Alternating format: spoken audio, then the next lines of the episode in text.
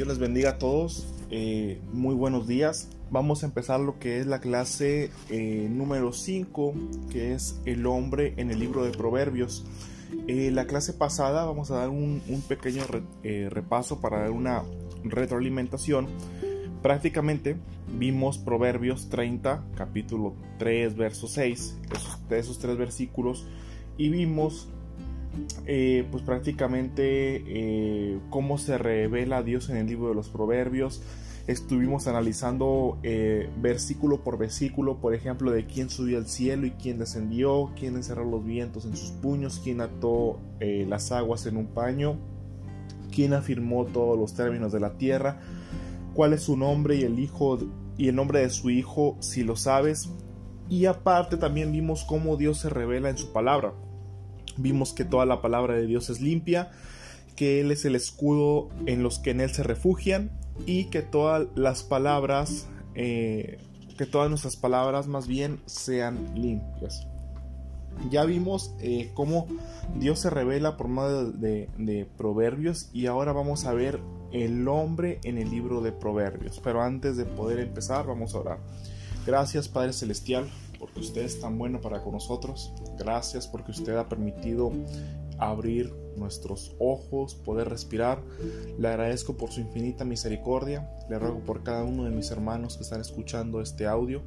Bendígalos, Padre bendito. Bendiga a los maestros que también están impartiendo esas clases, tanto para adultos y para niños. Bendígalos, Señor, y que todas las enseñanzas, Señor, podamos entenderlas, podamos aplicarlas a nuestras vidas, que es más importante.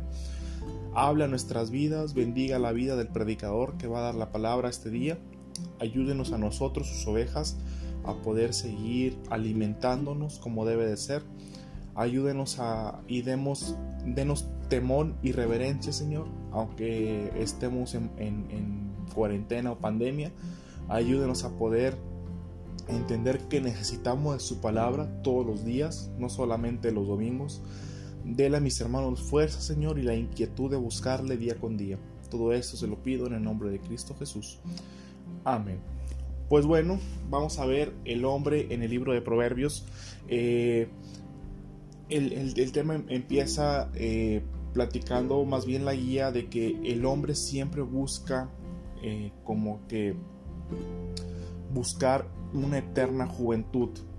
Como van pasando los años, uno empieza a perder fuerzas eh, poco a poco.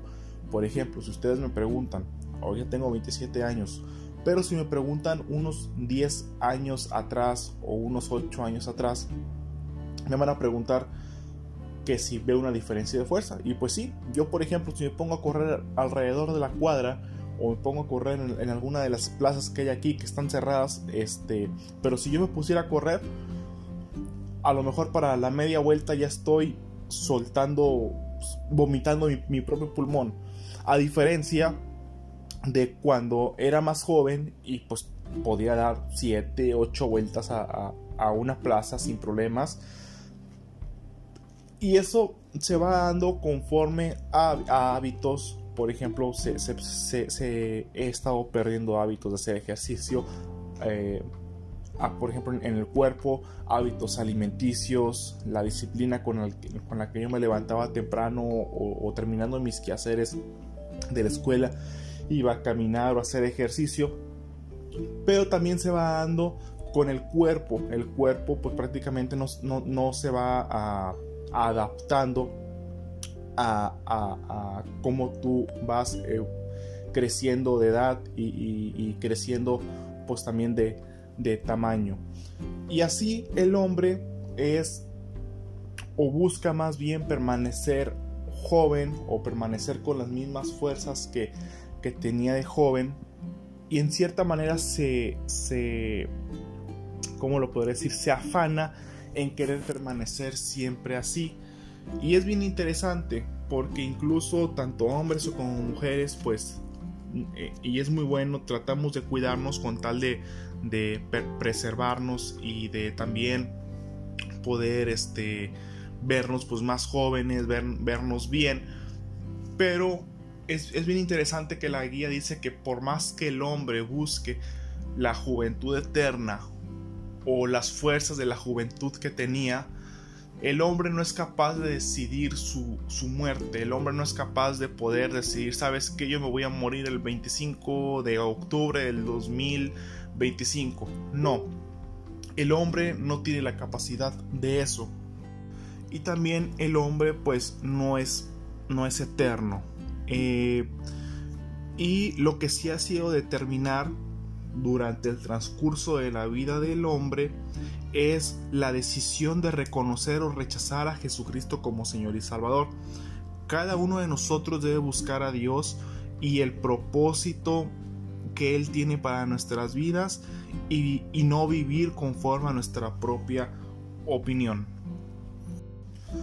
Eh, durante la semana, más bien durante por lo menos los últimos tres días, eh, analizando la clase pasada, me puse yo también a, a, meditar en cómo es el, o, más bien,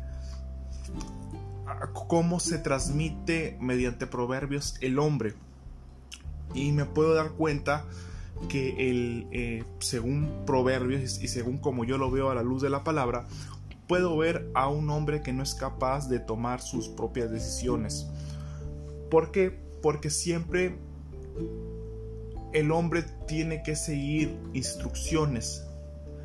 ¿Por qué? Porque ustedes pueden ver en Proverbios que, habla, habla eh, los escritores referente al hombre necio, al hombre que no sabe acatar reglas, al hombre que, que se quiere ir conforme a su propia opinión y al final de cuentas o al final de día pues terminan fracasando o terminan, que, o terminan las, las cosas, más bien terminan al final que las cosas terminan mal para ellos. Y es bien interesante porque dice, dice Proverbios que a pesar de que a lo mejor al principio al malo o al perverso le salgan las cosas bien, el Señor ve mejor la persona que está trabajando honradamente, paso a paso, paso a paso, y al final llega a su cosecha o al final llega a su objetivo, que las personas que se van haciendo trampa o, que van brincándose ciertos pasos. El Señor lo ve de mejor manera, así. Así que quienes buscan a Dios para cumplir su propósito en la vida, van a recibir de Él dirección para caminar en la senda correcta. Y aunque el hombre se equivoque de camino, Dios puede corregir el rumbo de los que le buscan y llevarlos a un puerto seguro.